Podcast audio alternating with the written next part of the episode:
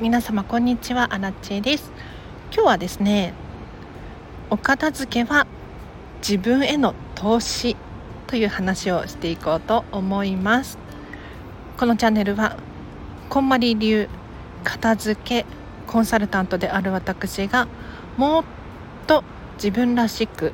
生きるためのコツをテーマに配信しているチャンネルでございます。ということで皆様いかがお過ごしでしょうか？あらちはですね。今日朝コーヒーが飲みたかったんですよ。飲みたかったっていうことは飲めてないんですけれどミニマリストすぎて基本的にストックをしない派なんです。食品に関しても消耗品に関してもなるべく今必要な分だけって思って買ってるんですがコーヒー豆がこの間切れたのに新しく注文しておくのを忘れてしまってコーヒーそういえば頼んでないじゃんっていう今日の朝 の出来事ですよ。なのでコーヒー豆が届くまでコーヒーお預けでございます。ということで今日の本題いきましょう。今日はですねお片付けは自分への投資だよっていう話をしていこうと思います。皆様大人になってからね何か習い事を始めるっていうことがあるかもしれないんですがお片付けもお片付けもというかお片付けこそその習い事の中に含めてほしいんですよ。例えば英会話習うとかお料理教室に通うとかスポーツジムに行くとか、まあ、いろんなね趣味なのがあると思うんですがお片付けほどいい投資先はないなって私は思うわけですよ。ちょっとこの話をね深く深くしていこうと思うんですけれどまずお片付けをするとお得でしかない要するに逆を言うとお片付けができないっていうのは損だよねっていうことなんですよ例えば今日アラチェちょっとね最近物が増えすぎてるなって改めて気がついて一個一個のものと向き合っていたんですね。でその結果かなり多くのものを手放すことになったわけですけれど例えば本とかお洋服なんていうのを手放すんですがこれらをねポイってゴミに捨てるのもいいかもしれないけれど例えばフリマアプリで売ってみるとかリサイクルショップ行ってみるとかっていうふうにすると少しお金が戻ってくるんですよね。でかつて私の片付けレッスンを受けたくだ受けてくださった方でお金が出てくるっていう現象が何度も何度も起こっているんですカバンの中に小銭が入っているとか封筒が出てきてお札が入ってるとかあとお金じゃなくってクーポンだったりポイントカードだったり商品券だったりこういった類のものが数万円単位で出てくるんですよね。でこれらを見つけることができたのもお片付けのおかげなんですよ。でさらに言うと今そのお金を本当に必要なものに使ってあげた方が自分が嬉しいですし自分への自己投資になりますよね。で今日私も本をいくつも手放すと決めたんですがこれらをね本棚にずっと眠らせておくよりもお金に変えてしまって今本当に欲しい本とか何か我慢しているものにお金を使ってあげた方が自分が嬉しいし少し成長するような気がするんです。なのでお片付けによって今本当に必要なもの？これが自分にとって何なのかっていうのを向き合ってそうすることによってじゃあこれはこうこうこういう理由で手放そう。その代わりに本当はこうこうこういう理由でこれが欲しいなっていうのをちょっとずつちょっとずつ繰り返していくと将来全然違うと思うんですよ。なのでお片付けはなるべく早くした方がいいと思うし完璧に終わらせた方がいいと心の底から思います。で完璧に終わらせるってどういう状態かっていうとお片付けというのは使ったら元に戻すっていう行動なので死ぬまで一生を繰り返すものではあるんですが使ったら元に戻す。でその元に戻す場所もない子たちが皆様いらっしゃいませんか？引き出しの中開けたらぐちゃってなってるとか新しく買ってきたものの居場所がないとか。この子たちに住所を与えてあげる。そうすることによって日々のお片付けが楽にできるわけですよ。これが私たちの言う片付け祭りが終わった状態です。なのでもう片付けするとねもう得しかない。自分への投資だと思ってもう何よりも早く終わらせてほしいなと思います。では今日は以上です。いかがでしたでしょうか？ちょっとあらちね最近本当に反省して自分自身で自分のお片付けをしているんですよ。で本当にお片付けを学んでよかったなって思うんですが最近ねちゃんと自分自身と向き合えていなかったなっていう反省がありました。で本棚眺めてみても読んでない本とか、まあ、積んどくですよね。あとは思い出の本。なんかサインが入ってるとかそういった本がのなかなか手放せずにいたんですがよく考えたら今の自分にフォーカスをしてあげると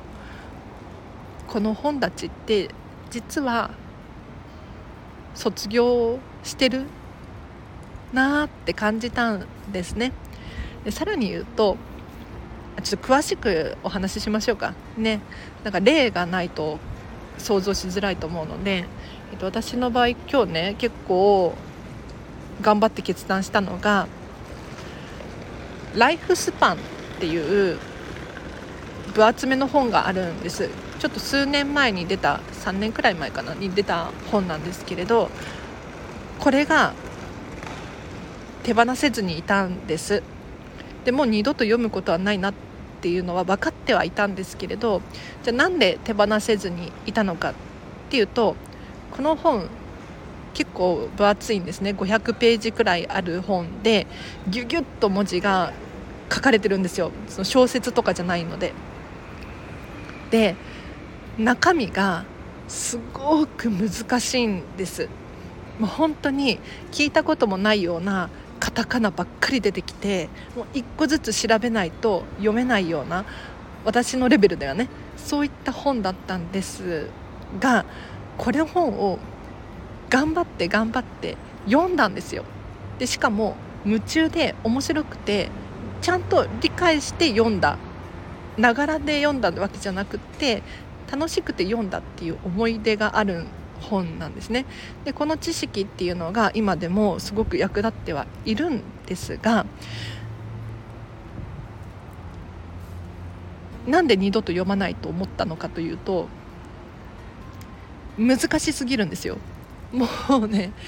もう一回読めって言われたらちょっとしんどいなっていうレベルの本なんです。でなんで手放せずにいたのかっていうとなんかでもこの500ページもあるこの難しい「ライフスパン」っていう本を読んだ私っていうこのプライドじゃないけれど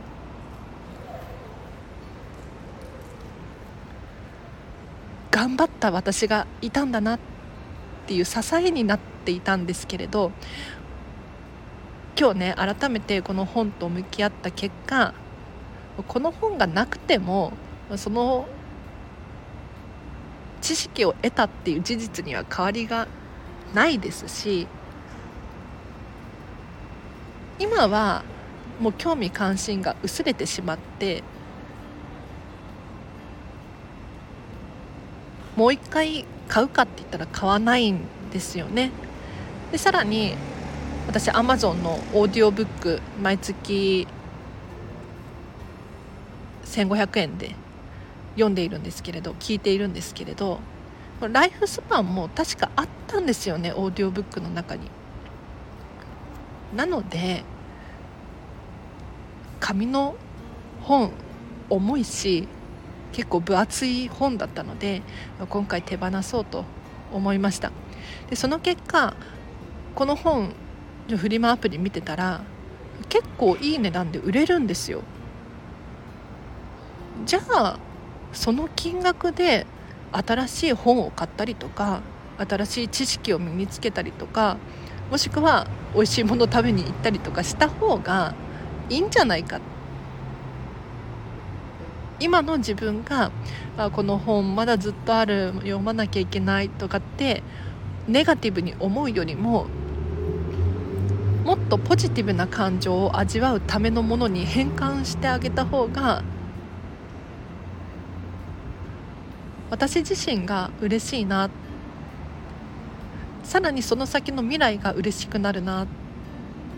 と感じたのでもう本当にねお片付けって自分への投資？と今日感じました。なのでぜひぜひ皆様あのポイポイポイポイしてるのではなくてぜひこんまりメソッドで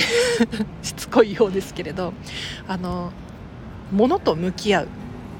そしてなんで残すのかなんで手放すのかっていう理由を深掘りしてあげる。そうすることで自分の中にある本当の価値観っていうものに出会えます。その結果じゃあ今後どういうお買い物をしたいなとかどういう人間関係を築いていきたいなとかどういう時間の使い方をしたいなっていうここまで変わってくるんです。ちょっと熱くなってきちゃいましたけれど